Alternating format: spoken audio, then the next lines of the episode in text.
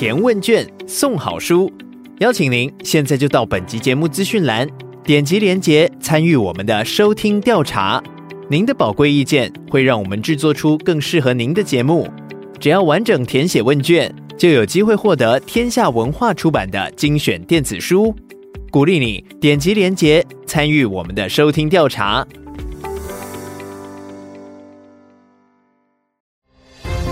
所以我后来渐渐的调整我的想法，我们要追求的应该是人生的自由，自主的决定我想要做什么事情，做有贡献的，或者是只要单纯做休闲娱乐的都好，我可以决定我想要做什么事情，然后我还可以过上一个还不错的生活，还可以一个衣食无虞的生活。我认为在这个时候，真正的达到了一个自由状态，这样子。相信阅读，让你遇见更好的自己。听众朋友，大家好，欢迎收听天下文化读书会。我是一号课堂的总编辑，也是这集节目主持人李桂芬。今天呢，我们要分享的畅销书呢，书名叫做《只工作不上班的自主人生》。我们邀请到的嘉宾也是这本书的作者瓦基。瓦基你好，Hello，桂芬好，各位听众朋友大家好。瓦基呢，我相信很多人认识他哈。我再简单介绍一下，瓦基是台湾重要的阅读推广平台阅读前哨站的站长。也是台湾很热门、很火红的 Podcast，下一本读什么的主持人。当然，他的前一个工作是护国神山台积电副理。这本书只工作不上班的自主人生，瓦基说呢，是他阅读奇幻之旅。我在看书的时候，一直觉得这是瓦基以肉似虎哈，以生命来实践他所学的一个过程。瓦基这本书是你的第一本书，对不对？对。这个书名叫《只工作不上班的自主人生》，我念得很慢。这个很慢呢，是因为我常常会念成“只上班不工作”。不过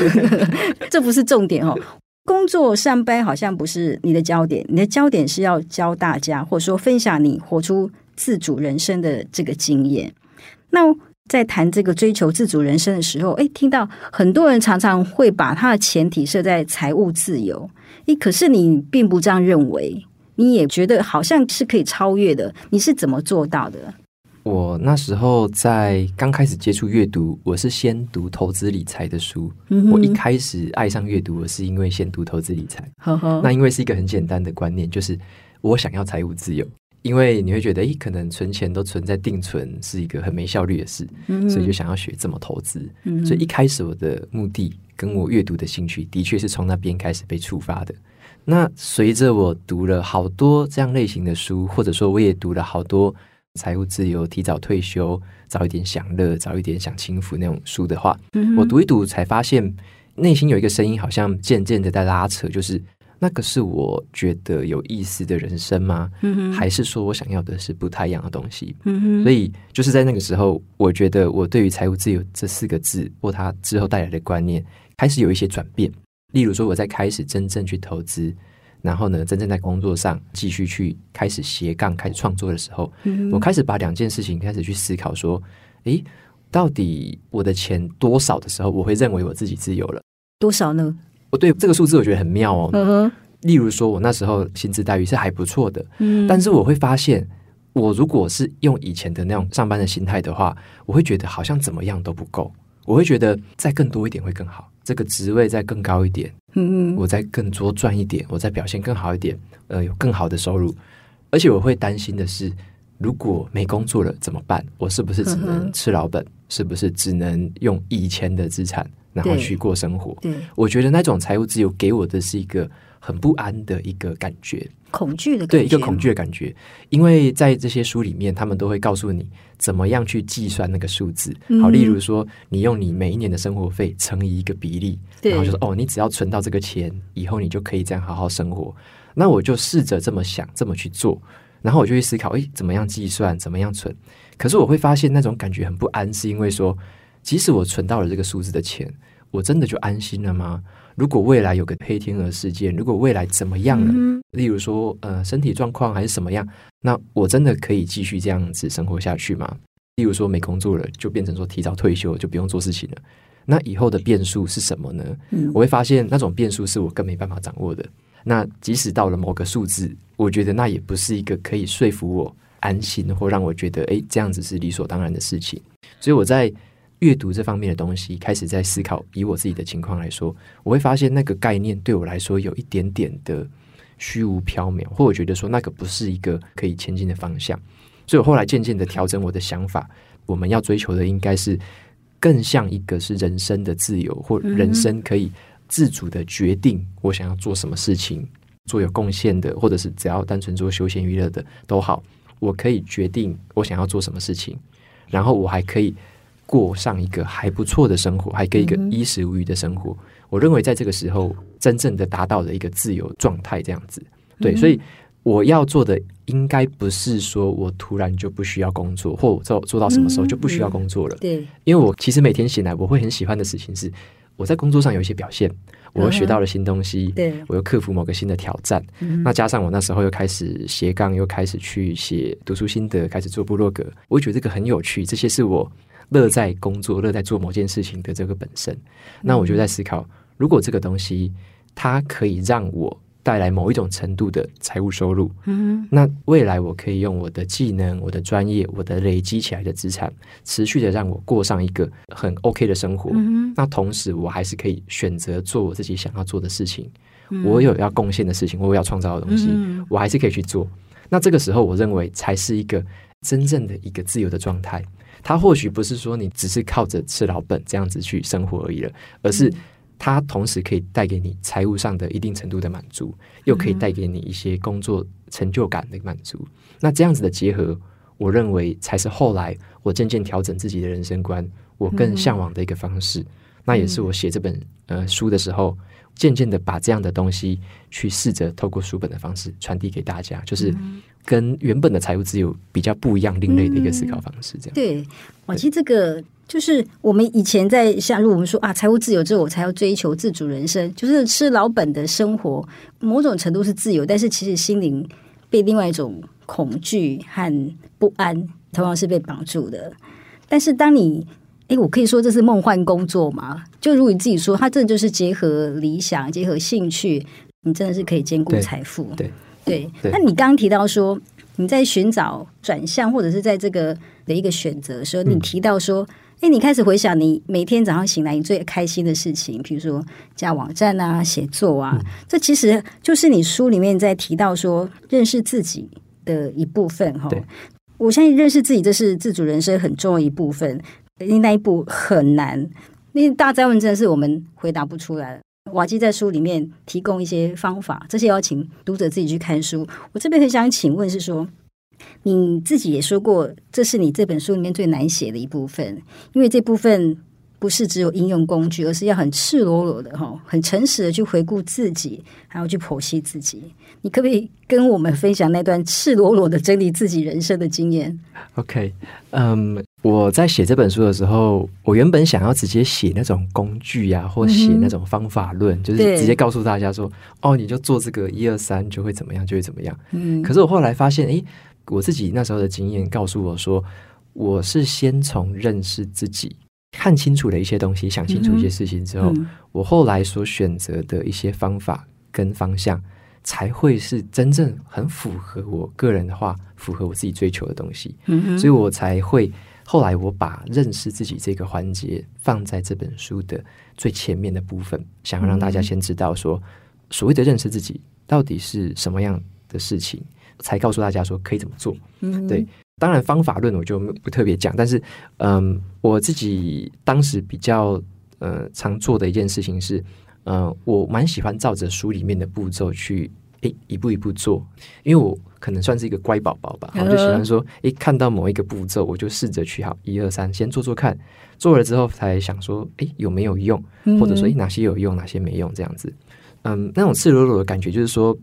在还没有做那种认识自己的回顾之前，其实我也没有说很清楚自己到底喜欢什么。就例如说，诶，大家都说，诶，做什么事情就是最热门的，那最有表现的，我就做那些事情。所以我以前其实也不太会思考，说我到底未来的职涯要长成什么样。对，那但是到后来，我开始去思考，说我到底喜欢做什么事。像有一个练习，我觉得蛮有趣的，是说我会去回顾我的小时候到底是。做哪件事情的时候，让我觉得特别的有活力？那我才回顾到我以前其实很喜欢画画，然后很喜欢去有点像捏那种黏土，因为我之前小时候是读美术班。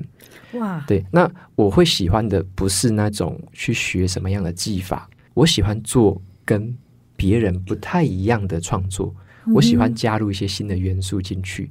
就像以前我们老师可能会说：“诶，这个写生课，好，大家去找一个动物的图片来画，大家画大象啊、老虎、斑马什么的。”结果你知道我画什么吗？我画一只想象中的暴龙。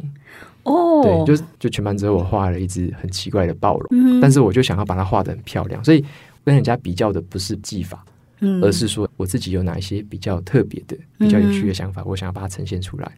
那后来出社会，可能这种棱角会被稍微的磨掉，可能会说：“哎、嗯，大家这么做，你就这么做。嗯”那我后来才发现，即使我可以做的，哎，可能跟大家做的差不多，做的一样好，我还是没有觉得在这个时候感觉到特别的不同的活力。开始在架网站啊，写一些文章的时候，我才发现说，嗯，我想要做出一些是现在可能像市场上还没有的，或我想要看到的东西。透过认识自己，我才发现原来有这个倾向。嗯那也才产生了后来的一些新的不同的一些行动。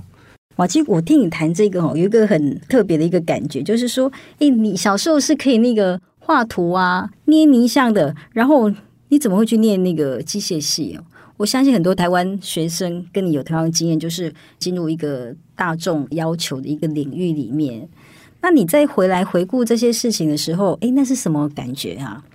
发现哎，这样截然不同的一个自己。嗯，其实当初这样子选系啊、选科啊，嗯、这种比较像是说为了一个那种专业的技能，嗯、那那种技能，例如说会有更好的待遇、更好的报酬。对，从这个角度去选的话，就会变成比较理工脑、比较逻辑，就觉得、嗯、那就应该是这样选，好，那就应该是从这个方向读这种科系这样子。嗯、所以。不会去特别的思考说，那我做的事情到底是不是我真的很喜欢的，或者说到底是不是让我会很有活力的那种？对我只是想要先把某些技能学会，嗯、把它做好。对。对，但我觉得那样的过程也没有不好哦，就是它也是一个磨练，嗯、就是让我去学习一些技能，有一些职场的历练，然后知道说哦，大家是怎么样合作，怎么做事情，我该怎么样把一个专业技能学好，把它呃运用出来。对，所以我觉得以前比较像是这样子，嗯，但是当大家到人生某一个阶段，可以试着慢下脚步，就是稍微思考一下，诶，那我学到的这些技能之外，我自己真的是很喜欢、很乐在做这些事情上吗？嗯、还是说，其实你有一些被压抑住的一些兴趣，嗯、或者是以前压抑住的一些特别的喜好，你现在还没有展现出来，或者说现在的工作场合不能让你去发挥那些东西？嗯、那如果有这个状况的话，那就是一个可以转换的时机点，可以去思考。嗯、但是我也蛮羡慕另外一种人，嗯、他可能一开始做的工作就是符合他的志向，嗯、就是符合他喜好。嗯、那那样的人我就超羡慕的，嗯、因为也有很多这样子的人。是对，所以我觉得我也没有说完全的这么幸运。我可能做的是某一个刚好可以发挥我擅长的东西，嗯、但是他还不是我真正心之所向，或者说我觉得最能够让我感到有活力、有冲劲的事情，这样子。你只是不讨厌他，对不对？对，我只是不讨厌。那在这里，我也想请你分享一下你在书的开头你提到的那个竞争的一个观念哈。其实，终究我们进入社会，我们选择什么样的工作，我想有一个很大的一个原因是那种生存压力，一个竞争的一种恐惧。但是你在写这本书的时候，你把那个企业人海策略用到人生上面，你说不是畏惧竞争，是不需要竞争。你可不可以跟我们分享你这个想法？像我是很喜欢读商管书嘛，所以我就蛮常从商管书的观念里面去找到一些可以用在我自己个人身上的东西。对，我从商管书里面看到，例如说对于竞争这件事情，会发现说其实。呃，每个企业做的产品跟服务不太一样嘛。嗯、那有一些企业，它会比较偏在那种红海的市场里面，红色的红，嗯、会去削价竞争啊，嗯、或者说，哎，我就是拼比你多的数量啊，种类比你多之类的，他会去思考这样子的一个竞争方式。嗯、那这一种做法其实相对容易啊，因为你只要说好，我就。宁可比你少赚一点，就再多做几个产品。嗯，那种东西是比较直觉可以想到的，就是哦，大家都可以这么做。我在更辛苦，我在更少钱，我在怎么样怎么样，那些都是很好想到的。嗯。可是另外一种企业，它是比较像是在蓝海的市场里面，甚至它创造出了自己的蓝海，那个蓝是蓝色的蓝。嗯、这样子的话，就比较像是说，所提供的东西是市场上绝无仅有的，只有我做的特别好的。嗯、例如说以前的 Google，它的搜寻引擎就是嘛，它的演算法啊，它的整个生态系，就是让我们特别会去用它的搜寻引擎去搜寻。嗯、那你用其他家的搜寻都找不到你要的东西，嗯、类似这种感觉。嗯，它在市场上就会有一个很独特的价值，自成一个。嗯对，那企业的竞争有这样的一个模式，所以我也会去思考到，像我们个人在职场上面也是一样。嗯，如果我跟其他的工作者，或者说其他跟我同样类型的工作者，如果我只是跟他比的是我的劳力，可能麦干什么的，嗯、我用这样跟他比，嗯、还是说我有没有一些我个人的专长或特质是别人比较没有的？嗯、那我在这边，如果我把它发挥出来，那就变成说，这个是别人没办法特别跟你比的，是你可能。透过了几种技能的排列组合，创造出一个很独特的蓝海。例如说，我在职场上面会看到，有些人他特别会写一些小程式，他这一些小城市跟他原本工作上的报表啊，跟他工作上的东西做一些整合，变成说他工作就比人家来的特别有效率，或者说他每次做出来的分析就是让人家耳目一新，他就等于说善用了那一个地方，让他在同样职场上发挥不同的价值。所以我就看到了蛮多这种现象，我就会去思考，以我自己来说。我会不会也有这样子一个是跟人家可以很不一样的？嗯，所以也是透过商管书，我渐渐的发现那种排列组合，或者说你能够创造独特的价值，是无穷多种的，完全没有限制。唯一的限制是我们自己的想象，我们想不到可以把几个技能组合在一起。嗯，对，所以我觉得就是完全不一样的心态，会导致努力的方向会朝完全截然不同的成果去发展。这样。而且你挑一点，我觉得好激励人哦。你说，其实每个人他一定有很多他的才华或他特殊的地方，他那个组合是可以无穷的哈。限制你的，哎，真的不只是条件，而是你的想象。哎，那个想象后面真的是有勇气的。我们认识自己之后，当然你也要教大家设定目标。那你提到一个两年封面故事的方式。那那个想象，如果我们还一直被现实绑住的时候，有没有什么方法可以帮我们勇敢一点跨出去一下？嗯、呃，书里面有提到这个两年封面故事的设计，或者说这个样的计划，是要让我们对于未来有一个不同的憧憬吧。嗯，举个例子来说，好了，像在我还没有做过这个练习之前，其实我对于职场的想象就是说，今年年底的考绩。要比别人好，我的想象就只有停留在这样子。对，我们应该大家都跟你一样，但是你怎么可以飘到两年封面故事啊？对，就是如如果我们是停留在以前，就是哦，就一年比一年的考绩还是怎么样好一点，把自己局限在比较小的这个想象里面，我们也就只能做到比较局限的这些事情。嗯哼，那两年封面故事比较像是说，以我自己为例好了，那时候就在职场上面工作了一段时间嘛，然后也看到了两年故事这套方法，他就会去要我们思考说。在两年后的你，会被哪一家媒体采访？嗯、网络媒体也好，平面媒体也好，嗯、你会被哪一个媒体采访？那他采访你是因为你做了什么独特的事情，或因为你有什么特别的事迹，所以对方会想要采访你。嗯、这个就让我们去想象一下这件事。那时候刚好开始在职场上面也在加网站，那时候很喜欢读哈佛商业评论，哦、所以我就在想象说。如果我喜欢我欣赏的这一个杂志，能在未来两年用某个方式采访我的话，嗯，我会是因为做了什么特别的事情而被采访。我如果只是做着我原本工作分内的事情，嗯，尽管做的再好，我们公司人才优秀的精英这么多，嗯，我不太可能说独特到可以被采访，嗯，所以绝对不会是因为我只是在工作本业上做得好而已。那会是怎么样呢？会是我在工作本业上做得好之外。或许我有多了其他的元素，嗯、我做出了一些不同的东西。嗯、那我那时候就写下来说，我会经营一个网站。对，那这个网站上面我会分享一些我的阅读的所见所闻，以及对我生命真正的改变。嗯、那我也写了说，我希望透过这样子的东西，可以影响到更多人会喜欢阅读，重拾阅读的兴趣。嗯、我就写了这样子，我就认为说。多了某一个元素之后，它才会显得特别的不一样。嗯、那也才有被采访，或者说也才有被人家知道的这样的一个潜力嘛。所以我就做了这样子的一个两年封面故事的一个撰写。嗯、那当然，我也要朝着那个方向真的去做它。这个东西，我觉得它会带给我们思考，就是像我那时候也看了一些故事，例如说消防员、例如说计程车司机，哦、就是有很多不同的各行各业，为什么不同的媒体还是会去采访各行各业的人们？哦、是，那我就稍微去观察一下，有一些计程车司机他。可能特别善于说故事，他可能透过他分享他计程车司机的故事，嗯、一些心路历程，然后这上面的一些辛酸史，嗯、诶，他被人家注意到，他感动了很多人，嗯、所以他特别值得被采访。嗯、那我就看了好多不同各行各业的一些很厉害的人物的故事，就发现他们都是把本分做好之外，嗯、他也做了额外一两件不一样的事情。嗯，对，那些事情是。很符合他个人的喜好，或很符合他个人的特质的，所以他等于是两个、三个元素集合在一起之后，它变成集合出了一个很独特的样貌。嗯，那这样的样貌其实它就很有被采访的价值。所以我觉得两年封面故事这一个小小的练习，呃，给我们的一个启发应该是说，我们除了原本的本分之外。如果说我们还有余力，或者说你还有一些特别想要在前进或想要再发挥的一些东西，我们可以先把它写在未来的这个愿景里面。就是你未来可能两年或者三年也可以，就未来这个两三年的时间，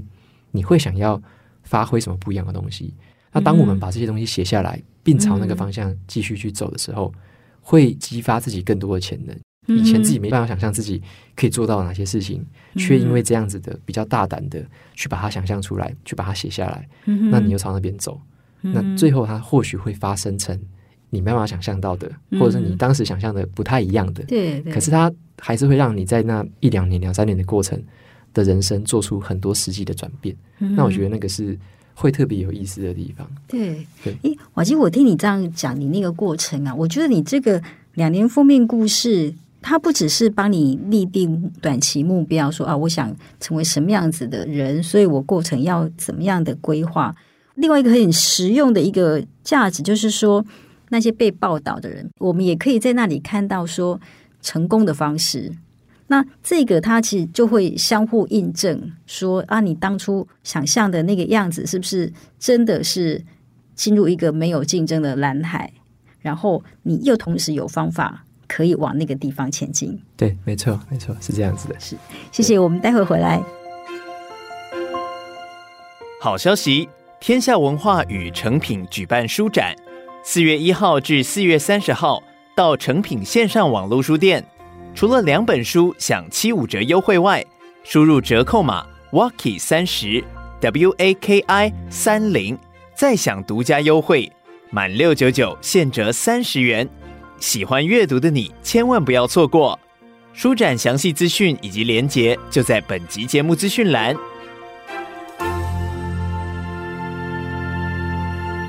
你现在收听的节目是天下文化读书会，我们今天邀请到的嘉宾是瓦基，要介绍的书是他的第一本著作，也是现在很红的畅销书《只工作不上班的自主人生》。我想请问瓦基吼。在打造自主人生的过程里面，当然很多挑战是必须靠自己去突破。但是我们的每一个选择，它也都会影响了我们身边的人。那这部分其实沟通就非常非常的重要。在你的故事里，我们看到你有很多那种沟通的冲击和很棒的成果。我们想请问吼，在你的过程里面，你在跟包含女朋友跟父母的沟通里面，你觉得最大的挑战是什么？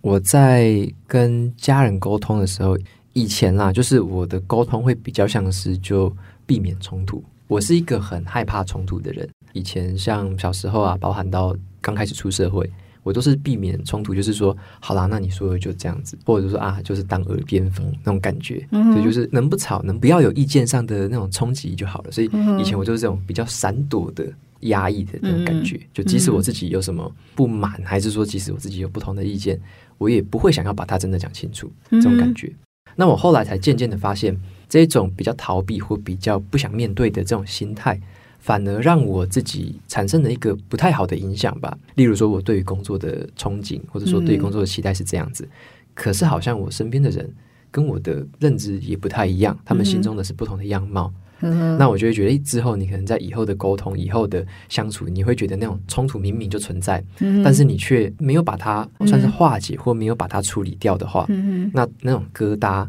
或那种东西会一直留着。隔阂越来越大，对，对对隔阂越来越大，那种心理的距离感，或者说那种会越来越远。嗯、那我觉得，反而久而久之会让我们自己。我觉得更孤单，或者说更怀疑自己说，说、嗯、那我到底这么努力，到底是为了什么？如果不是为了我身边的人，那是为了我自己而已吗？嗯，那我自己认识我自己，或我自己认知的自己，跟我身边的人认知的又不太一样。嗯，那这个时候就会有一种很矛盾的那种情感出现。嗯，所以我后来才试着去调整心态，也是在我看了一些书之后，发现说，其实有很多的好的成果，是因为。他们勇于去面对冲突，他们真的去，嗯、例如说跟很难沟通的对象，嗯、或很难沟通的客户，嗯、他真的把他沟通完，或真的去跟对方坐下来好好聊之后，嗯、才把这个无论是个人的、商业上的这种困难解决掉，嗯、才有得到一个好的成果。嗯、所以我才渐渐的发现，我是不是应该要真正的来正视这件事情，嗯、把一些我原本认为不好沟通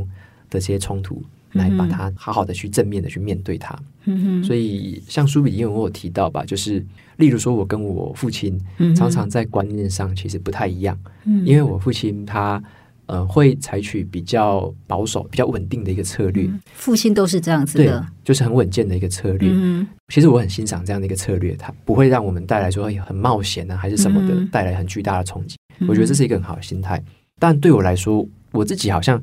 是比较有一点点那种叛逆，或者说我喜欢比较创新，嗯、比较喜欢新玩意儿那种感觉。嗯、所以，像我那时候在思考说我想要转职啊，我想要离职的这种念头的时候，嗯、我一开始是不太敢跟他说的，因为我明知道说这个是一个很巨大的冲突，绝对不会被同意。对，甚至我也很害怕不会被理解。对，可是我后来就在思考说，如果我不做这个沟通，如果我永远都逃避这件事情。他对我的认识跟理解，其实也是只会停留在现在这个阶段而已，或者是过去的阶段。嗯、那未来的话，我们的距离或我们的认知只会越来越遥远，那个隔阂则越来越大。嗯，所以我就发现，呃，不行这样子，呃，即使这个沟通困难，我还是必须去做。嗯、所以我才也算是提起勇气吧，就开始跟父亲啊去沟通说，说、嗯、我为什么想离职，我想要做什么，嗯、为什么我会有这个念头。那我未来做的事情有什么样不同的地方？对，对，所以我那时候才真正鼓起这个勇气，跟他来讲。父亲给你的十道要你思考的题目哦，对，那十个题目里面哪一个最刺激你呢？他其中有一个题目啊，有问我说会不会后悔，也告诉我一些他对于职涯的不同想象。例如说，嗯，或许你可以持续的做到四十岁，或许你可以再做到更久。那在这个过程中，你也可以保持斜杠，嗯、你也可以做着你喜欢的读书分享，嗯、你也可以同时做这件事情啊。对。那他说这样子也是一个很好的模式，对啊，那也是有很棒的这个待遇。嗯、那你也不会说落得一个很不安呐、啊，还是说很有风险的那种感觉。嗯。对，他告诉我的是一个这样的策略。嗯、其实我也可以理解这样的一个策略背后的一个比较安稳的一个态度，比较保守的一个态度。嗯，那但是我那时候也是在思考的，就是说这样子的一个生活到底是我想要的？因为那其实会非常的忙碌，嗯，因为我们本身的工作就已经非常忙碌了。对，对，所以我会去另外一个角度切入的是，我的父亲说不定他没有实际的感受到我在工作上感受的东西。是是，对，因为毕竟只有我在这个工作的我自己。很深刻的感受到我每天的作息，嗯、包含假日的一些不同的临时的急件、临时的事件的发生，嗯、只有我很了解，说我自己在这个工作的状况下，对。我所有的生理的、心理的感受，对，那也只有我自己可以仔细的来评估这方面的衡量。嗯、所以，例如说我父亲的话，嗯、他是站在一个观察者。的一个观察者的角度，那我就会去思考这两者之间比较客观的差异是什么。嗯、我会发现哪些是他可能没有观察到的。那哪些是我自己有观察到的，我就会去衡量一下这两个之间的差异，嗯、然后我就会去思考说，把这些差异去算是米平之后呢，我会去想说，真正的离开或者说真正的转换，会不会是更符合我自己可以把。这个事情做好的一个关键，就是包含我们的健康，对，包含我们心灵上的一个从容，我觉得也是很重要的。对，我比较不想要说让自己是处在一个永远上紧发条，嗯、持续的就是拼了命的往前冲的状况。所以我在思考说，这样的一个调试该在什么时候做出来？是对，所以我觉得在跟他沟通过程中，是就是因为有这种观念的冲突，嗯，让我有很多不同角度的思考，嗯、是我以前自己没办法想象的。这种沟通很困难，但是他有点拉近了我们之间的距离。对，觉得他以前不知道说，原来我的孩子那么辛苦，原来他。嗯对于阅读这么有热情，原来他做的不只是说哦，我只是分享这个书本的内容。原来他想要提供的是大家一个不同的人生观，从不同角度切入的一个做事情的方式。原来他想要带给大家的是这样的东西。嗯，所以有点像透过这样的过程，他更理解我，我其实也更理解他。我后来发现说，他其实不是完全的说阻止或完全的拒绝。而是在某方面的考量，或者说以他的观点看到的考量之下，嗯、他所做出的最好决定可能是那样。嗯、所以我可以去理解说，哦，原来他也有这样子的一个想象，跟他也有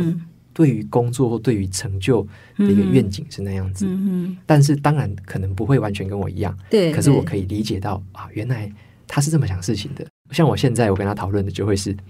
他就会担心说：“诶，你的自媒体经营未来有几个不同的方式，哦、然后我觉得哪个好，哪个不好，还会提醒我说：啊，你这边要特别注意一点哦。你这次的书的内容比较怎么样？你下一次要怎么样？嗯、他会给我这种建议，就会觉得好有趣哦。这是以前我不可能会讨论到的。他变成了我的某一个军师，嗯、从不同的角度给我一些很中肯。”哦，有时候可能不中听，但是很中肯的建议。对对对，对，我觉得这是很有意思的地方。因为你除了拥有自主的人生，我觉得你有更丰富的人际关系。我在读你的书这段的时候，我其实最佩服的是，很多人给我们建议，他就是一个观察者，这无可奈何。人生就是我们自己在活。那很多人都会觉得说，你懂我的热情吗？你有看到我所看到的东西吗？所以他很快就会愤怒说：“你凭什么管我？说我为什么要征求你的同意？”那但是我看到你在这个过程里面，你当然可能一开始也会难免有一点点愤怒，但是你就可以很平静的去做这些事情。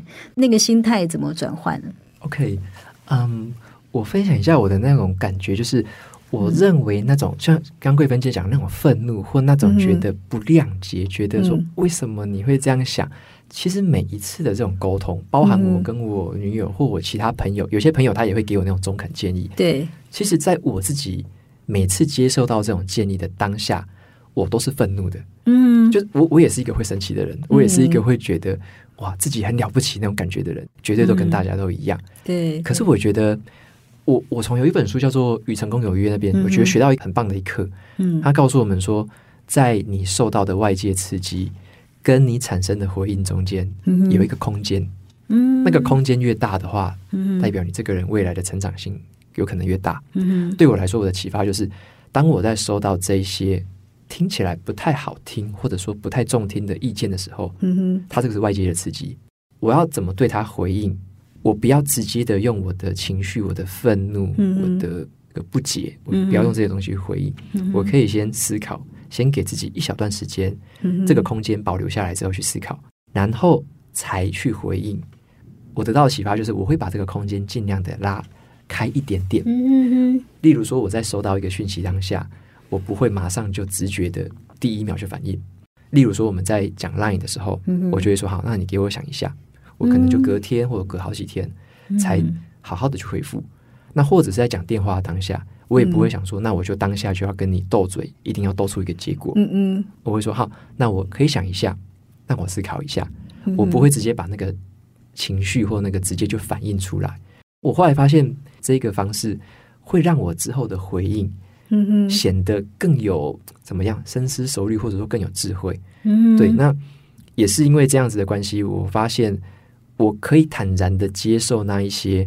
不中听或者让我不太开心的话，嗯，我听得下这些东西，嗯，我可以接受。嗯，那经过这个空间中间那个缓冲空间的消化之后，嗯，我会去思考，诶，哪些东西我可以。把它当成耳边风，嗯、哪些东西我思考过后觉得，诶，他真的讲的很不错，很有建设性，嗯、我要感谢他，我要跟他说，诶，我从你的建议里面我得到了什么？所以像像我女友也常常给我一些反面的建议嘛，像是我以前写的读书心得，就是写的很没有人味，就是理工脑嘛，就是每次就想要逻辑，就是诶一二三步这样子，所以我以前写的就是这样子，然后教科书，所以他就批评我说这一段写的真的是很糟。哦，你最后这一段真的结尾真的我看的没什么感觉。嗯，当下听就想要，如果是以前的我，就会觉得你懂什么？这是我写的，对，你又没花时间这样子说，或者说哎，你又不是我读者什么的，对，就批评很容易哦，你来写写看，对，要不然你来写嘛，这样。所以以前我会这样子回应，可是后来我就会发现，这样回应一点帮助都没有。后来我就会想说，OK，你这样子说，那我就想想看，诶，真的是这样吗？我就会一直问自己，嗯、后来都会发现，其实好多我收到的批评或指教，嗯，包含其他读者或者是朋友的指教，嗯，我觉得应该超过七八成都是蛮有道理的。嗯，对，很少那种单纯的那种尖酸刻薄，很少。嗯、我反而就觉得，我觉得收到的好多都是蛮有建设性的。嗯嗯，当然要透过那个空间思考之后啦，对，对对，才会把原本以为是尖酸刻薄的批评，转化成是有建设性的思考。是、嗯，所以我觉得这也是我自己学到很重要的一课，就是如果我们都没有保留空间的时候，嗯、我们会认为外界全部都是对我们的质疑、我们的打压、嗯、我们的那些尖酸刻薄的话。嗯，但是一旦我们有这个空间的消化之后，我会发现这些有冲突的这些沟通，其实有好多东西是有建设性的。建设性是来自于我们自己怎么听它，怎么消化它，用什么角度去看它。对，这个过程我觉得蛮有趣的，就是你一次一次的经历这样子，我觉得它有点像在打破我们人原本的那个执，哈，我执那个执，就是对生活、对生命或各种既定观念有框架在那里，然后每一次。当我们练习跟别人做这种冲突和平的沟通的时候，哇，那个框可能就诶破一下，然后它更大，然后再一次哦，它更大，然后当你更大的时候，你你在跟别人即使发生冲突那个沟通的时候，你都可以在里面有一个比较优雅的转环的角度和心态，重新回来看别人的一个这样子的意见，对，蛮有趣的。在书里面呢，瓦基还提到一个，我相信很多人也会觉得很有帮助或很好奇的一个点，就是说我们在获得成功的路上呢，他最要克服的是完美主义。那你可不可以再跟我们分享一下这一段？嗯，我自己是一个很完美主义的人。嗯，我先坦诚，我自己是很完美主义的人，真的，不然他们不会进台积电的。对，就像。以前我做投影片啊，然后就会斤斤计较，嗯，那个字体就是要一样啊，颜色什么，嗯，我对于很多小细节都还蛮计较的。那后来我发现说，这个心态在有些时候是很棒的啊。例如说，我对于这件事情可能本来掌握度就很高的时候，嗯，那我再把它弄得完美，那个是很好的。就等于说，你是在一个八十分的成果上，嗯，你把它弄到九十分或者弄到一百分，那个是已经你有把握的，所以你知道怎么把它推到那个程度。但他另外一方面，他对于一些你还没有把握的事情，其实他是蛮有害的。可能你那件事情才十分的程度，可是你又想要套完美主义在自己身上，就会变成哇，我连前进都不想前进，我连走都不想走了。对，对我那时候就遇到最明显的障碍就是。我一开始要录 podcast 的时候，我就是完美主义。嗯，因为我录完之后你要重听，你要剪接，嗯，所以我一开始在尝试的时候我就很害怕，因为不敢重听，因为自己重听自己的声音会感觉是另外一个人说出来的，很陌生的一个声音，从来没有听过那个声音。对，所以我一开始就觉得，呃，这是一个门槛，就觉得啊，这个好难哦。然后我又有另外一个门槛是说，当时我还不是这么样的会。对着麦克风录音会说话，嗯，但是当时已经有很多很厉害的 podcast 或者是广播人，他们讲话的口条真的是好顺畅哦，然后有起伏，有情绪，嗯，所以我就会觉得哇，我什么都不是哎，我记你现在是，以以前以前真的完全不是，然后就完全不敢起步，否决了自己这样的一个想法。嗯，可是后来我我也是从书里面得到了启发，嗯，读了几本书之后发现，其实要克服完美主义有一个。还蛮有用的建议是，我们要认为自己在做的那件事情，只要是有用的就好了，嗯、只要有用的就好了。嗯、就像我当时为什么想要录音，为什么想要把我的呃读书心得用录音的方式录出来，嗯嗯、其实就是希望说，有一些朋友他们是看文章比较吃力，嗯、他眼睛比较吃力，嗯、或者有些人他的。零碎时间比较多，他可能没有办法每次都看个十分钟看完一篇文章。嗯、他可能是经常在做家事啊，东跑西跑的，那他可能用听的比较好。嗯、所以我后来才发现说，如果我的录音能够起到这个作用，透过他们喜欢的方式去用听的去吸收我的资讯的话，嗯、那这就代表我做了一件对他们有用的事情，嗯，对这个世界有用的事情。对对对，所以即使我的表现。我的录音，嗯、我的任何呈现，它还不是最完美的状态。它可能是从三十分出发，但它还是一个有用的三十分。比起没用的一百分来说好了，嗯、有用的三十分其实就已经更有价值。对，就是就有价值了嘛。那如果说我我要等到一百分我才做的话，嗯，那就代表我到那个时间之前我都是零，嗯，完全没有用，完全没有做。嗯、所以我那时候才用这样的一个心态去稍微克服了自己那时候的心魔，就真的就鼓起勇气，用了最简单、最基本的方式去开始录制我每一集的节目。每一集我都会告诉自己说。你在提供的是一个有用的东西，嗯，你在做的是一个有用的三十分的事情，嗯，但我觉得那个心态就让我有转换了，嗯，我就开始一直每一集就说三十分、三十分、三十分，嗯，那当然我们也会知道的是一件事情叫做成长心态嘛，对对，也有一本书叫就是专门在谈这件事情，心态制胜，那。我那时候也有读过这一本，我就是开始在思考说，人其实是会成长的。嗯、我们只要有这个 open 的心胸，我们知道自己在学习、在成长。对，其实人本来就是有成长的潜力。对，所以我就想说，好，那就是三十分、三十五分、四十分，他总会成长，只是快一点、慢一点而已。嗯、所以我就想说，我就一直做着这些有用的小小的分数，慢慢的累积。嗯，它长期累积下来，就会是一个很棒的一个内容，就是一个有用的内容。嗯，这样也就够了。对对，其实这个完美主义，我相信在台湾社会，尤其我们很多高材生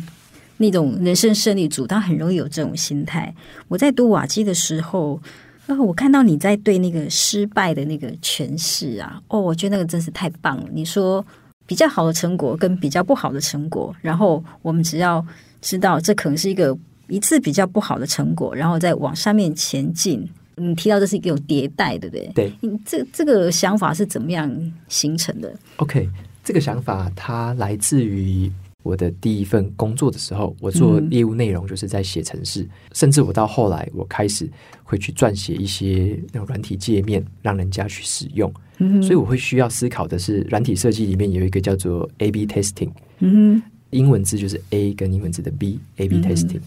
假设你要做一个功能好的，像我们软体就会说，诶，你要把这个 Enter 按钮，你要放在画面的最下方，嗯、还是你要放在最上方？对，好，这个对使用者来说，哪一个比较好？哪一个他觉得最直觉？哪一个他操作起来最不容易犯错？嗯、好，这个这个叫做 A/B testing，包含在之后的网页也是一样，嗯、也是用那种方式设计，嗯、让我知道说，其实我在每一次设计软体的过程，或者说我要呈现出来的软体界面。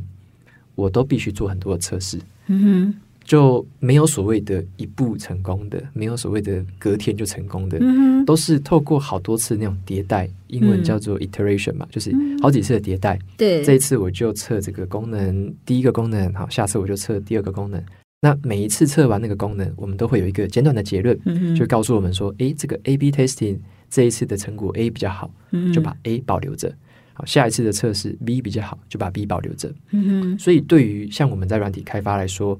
我想的不是一口气成功，嗯。我想的是我会陆续的成功，慢慢的成功。嗯。这个软体会持续的演变成一个越来越好的样貌。嗯。好，它没有一个最终版。对。我们软体又不会说这个叫做最终版。所以我在软体上这个体悟就也引用到人生或工作上面的思考，就是。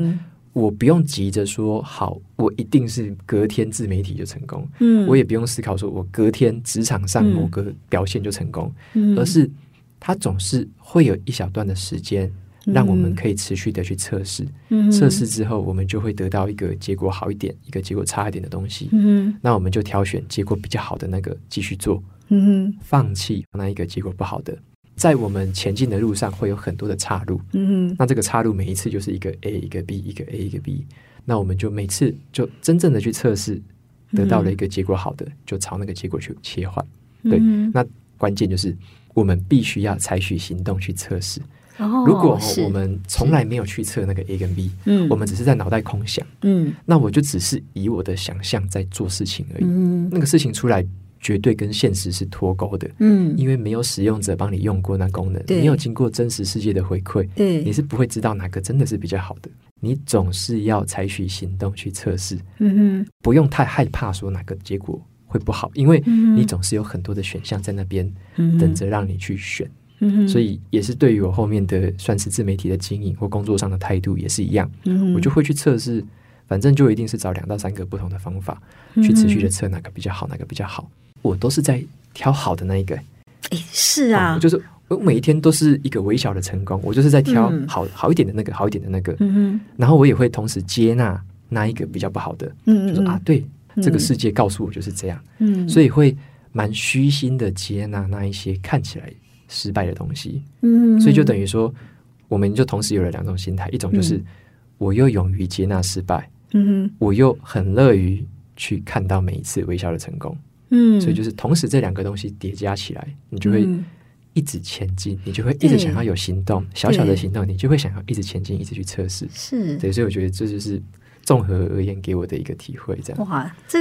蛮有趣的。而且我我有一个想法，我回馈瓦基。你刚刚提到说，呃，我们看那个小小的成功，哈，另一个假如说，你看到你你做的价值是什么？好，那这种不断微调、不断的，你说你用那个那个。那个词我觉得好像是持续的成功，你那个成功其实可能是超越原本的想象的成功。如果我们一开始用那个完美主义说，哎，这样子叫做一百分，然后我就是一直要去达成那个一百分，其实我们最后的成功可能就是止于那个完美的一百分。但是当你用你现在这样哇，持续的成功，不断测试再成功，是会超越原本的那个标准的。对。哇，这太有趣了！我，我认为是的，就像嗯、呃，在软体上面也是一样哦。嗯、像我们如果说用完美主义的心态在设计软体，对，那可能一开始我们就会把所有软体的功能跟它的界面，嗯、所有的东西都已经先想好了。对，可能我们会很自满说啊，我就是一个完美的城市设计师，我想的这个版本就叫做完美版。对，然后我就啊花了彻夜这样子去把它打造出来，最后做出来了。嗯，结果真实世界给你的回馈就是。那还是一个垃圾，那个只是某个程度的某一个阶段的东西。嗯，但是当我们是采取那种 A/B testing 持续的去测试的状态之下，嗯，那个软体演变出来的样貌，真的会跟当时的你会想象的会不太一样，甚至是截然不同。像像我后来读很多商管故事，也是、嗯、像矽谷新创企业，嗯、他们也是一开始会觉得，诶，某一个东西是他们心目中理想的东西，嗯、结果透过了不断的 A/B testing，最终打造出来的产品，可能就创造出了另外一个蓝海市场。嗯、因为那是他们 A/B testing 会一直去测跟其他的公司、其他功能去比较嘛。嗯、结果你说他们测出来变成，诶，他得到了另外一个截然不同的结论。嗯、对，那。这个就是很多故事给我们的启发，就是对对，用这种心态去做事情的话，蛮有惊喜的哈，这个会得到一些很不同的收获。这个是只有采取行动跟测试的人会体会得到的事情。对对，因为我要跟你讲这个行动非常重要，它也成为你你在这本书所下的结论，对不对？你你用的那个作家的话说，阅读所起的头，必须用行动去画下句点。而我觉得，人生一旦起的头，你也必须用行动去走下去。你希望读者读了这本书之后，他们可以产生什么样的行动？嗯，呃，有得到蛮多读者跟听众的回馈，就是嗯嗯，让我很感动的是，很多人在读完之后呢。他们并不只是把书盖上而已，因为我书里面有提供一些很具体的方法，就我除了这种故事跟心态的这种分享之外，其实我提供了一些具体方法，嗯，像是认识自己啊、商业模式啊之类的，嗯，其实我这些方法，他们在看完之后呢，他们真的去做那些练习，做完之后呢，对于自己工作上能够做的事情，有了不同的想法，那我觉得这个就是他们给我的回馈，很受感动的，就是。因为以前可能没有人特别告诉他们说可以这么做，有这些方法可以做，嗯、而且又加上我自己的故事，我的经验会是什么，嗯、他们就更有这种共鸣嘛。嗯、因为很多读者可能跟我也走过很类似的路，嗯、所以他们在做过这样子的一招练习之后，就发现了一个哇，原来我是一个这样的人，原来我想要创造的是不同的东西，原来我下一步可以做什么事情。嗯、所以我觉得这本书带给他们的一个很好的启发就是说。他对于自己有更深刻认识，嗯、而且呢，他对于未来的行动，他会有一个更有信心、更稍微更乐观的一个态度去面对。嗯、就像刚刚我们提到的完美主义跟那种 A/B testing 的观念，对，他会知道的是，他所要做的不是什么成功的模板，或者是成功的样貌，就是定型成那样子，嗯、而是他对于整个未来的人生会更有一个。Open mind，他会更乐于接受那些挑战，嗯，而且也很坦然的可以看待那些挫折，嗯，所以我觉得像这些回馈，就会让我知道说，至少我改变了某一些真正采取行动、做过练习的读者，嗯、他们的想法稍微受到了改变。嗯，那也有一些读者他们是受到了一些激励，啊、嗯，就是说啊，原来有这些方法可以去看，有这些书目我可以去，向、嗯、我分享很多书单。对，原来有这些好书是我以前从来没有听过的，嗯、他们从这边就得到了蛮多的启发。嗯、对，那我觉得这个是。我透过这本书所影响到他们真正起身采取行动，真正去实践，嗯、这个我认为才是这本书带来最有价值的地方。诶，我也想建议我们听完这一集节目的听友，你要采取一个行动，就是去买这本书。这不是工商时间哦。我刚才跟瓦基在分享，我读这本书一个很大的一个感觉是，我回想到我早年在。编的一些书，那有一阵子台湾非常流行减重的书，不管专家或谁都可以来出。可是减重它有这么多学问吗？到最后那些方式其实就是饮食和运动。可是为什么那边有些真的是素人，然后他自己减重的经验，他的书为什么反而最畅销？我后来就去读那些书，然后我就发现，哇，在里面其实除了方法之外，它很重要就是陪伴。那个陪伴不只有情绪上的激励，而是他真的他懂你，他懂你在什么时候你会遇到挫折，你会遇到挑战，在什么时候你会觉得好像走到一个分叉点，一方茫然不知道怎么选择或能不能走下去。那作者在书里面，他那个陪伴，他就可以一直告诉你往这边走，坚持下去，你做得到。我在读瓦基的书的时候，也一直有这样的感觉。瓦基懂你，诶，瓦基。知道我在这里我会挫折，他知道你在哪些地方，你只要再走一步，可能就成功了。所以，亲爱的听众朋友，买这本书，它还有一个很大的价值，就是瓦基这本书是整合了很多几十本书所得下来的一些经验和他的实践，他帮你验证了这些书成功，这些书可读。你可能没有时间读那么多书，那就来买这本书，就来读这本书吧。接下来才是我们的工商时间。想要打造自主人生的听友哈，你可以透过这集节目的资讯栏，到我们天下文化和诚品联手举办的线上书展去购买好书，享受折扣。这个优惠直到四月三十号。那下一集瓦基还会在我们的节目中跟大家分享另一本跟每个人都很有关系的好书，敬请期待。谢谢你的收听，天下文化读书会，我们下次见，拜拜。